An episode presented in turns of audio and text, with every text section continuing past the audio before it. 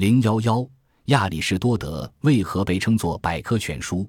公元前三百三十五年的雅典郊外，有一所著名的学园——吕克昂学园。学园风景秀丽，林荫道上点缀着树木、喷泉和柱廊。人们常常可以见到一位充满智慧的哲人领着他的学生在林荫道上一边散步，一边自由地讨论着各种哲学问题。他的声音极有诱惑力，他的学生们也总是兴致勃勃。只要老师一转身，他的追随者也跟着转，每次都井然有序地分成两列，恭恭敬敬地跟在他身后绕圈子漫步，场面蔚为壮观。他和他的学生因此而获得了“逍遥学派”的美称。这位哲人就是西方哲学史上第一个百科全书式的大哲学家，被黑格尔称为一切哲学家的老师的亚里士多德。亚里士多德为何被称为百科全书？公元前三百八十四年，亚里士多德出生在希腊北部的斯塔基拉城，他的父亲是马其顿王室的御医。为了向当时最有智慧和学问的柏拉图学习。十七岁的亚里士多德只身来到雅典，进入柏拉图学院学习。学识渊博的亚里士多德使年迈的柏拉图深感惊异。在柏拉图学院，亚里士多德度过了二十年的时光。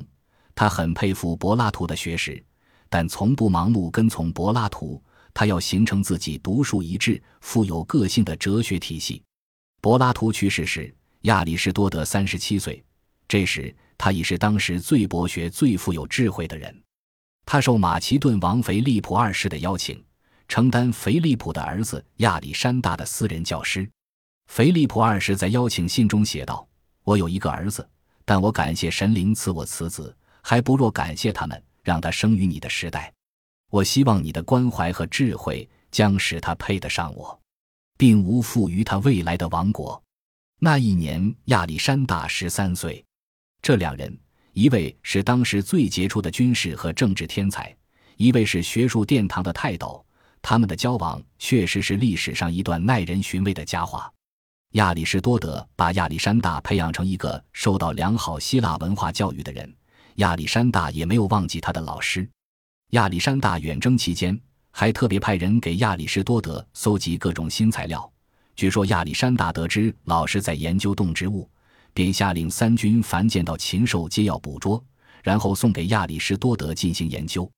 还有人说，亚历山大在全希腊和小亚细亚地区安排了数千人，包括狩猎、鹰猎、养鱼、牧羊、养蜂、养鸟等，专为亚里士多德的研究服务。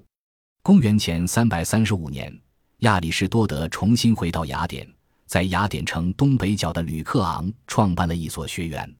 吕克昂学园与西北角的阿卡德米亚学园隔城相望，他们在古希腊学术史上并驾齐驱，名传千古。在雅典的十余年里，亚里士多德利用自己作为亚历山大老师的特殊身份，保护和帮助雅典人。最著名的是，在他的苦心劝说下，亚历山大保留了希腊人最神圣的德尔菲神庙。雅典人为表谢意，特为亚里士多德立了一块碑。公元前三百二十三年，亚历山大病逝，雅典再次掀起反马其顿高潮。亚里士多德被迫逃离雅典，孤身一人来到埃维亚岛的卡尔西斯城，栖身于他母亲的故居。第二年即身染重病去世，享年六十三岁。作为一位伟大的百科全书式学者，亚里士多德的著作令人叹为观止。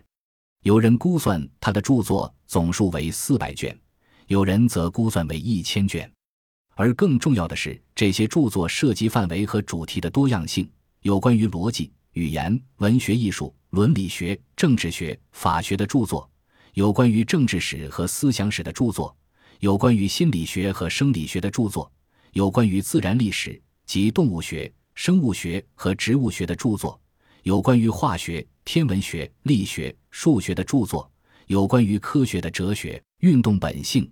空间和时间的著作，有关于形而上学和知识理论的著作等等，而且亚里士多德对这些领域的研究都细致深入，做出了开创性贡献。他因此而赢得了博物学的始祖和逻辑学之父等多种荣誉。潇洒的苏格拉底、端庄的柏拉图、渊博的亚里士多德都是希腊留给世界的精神财富。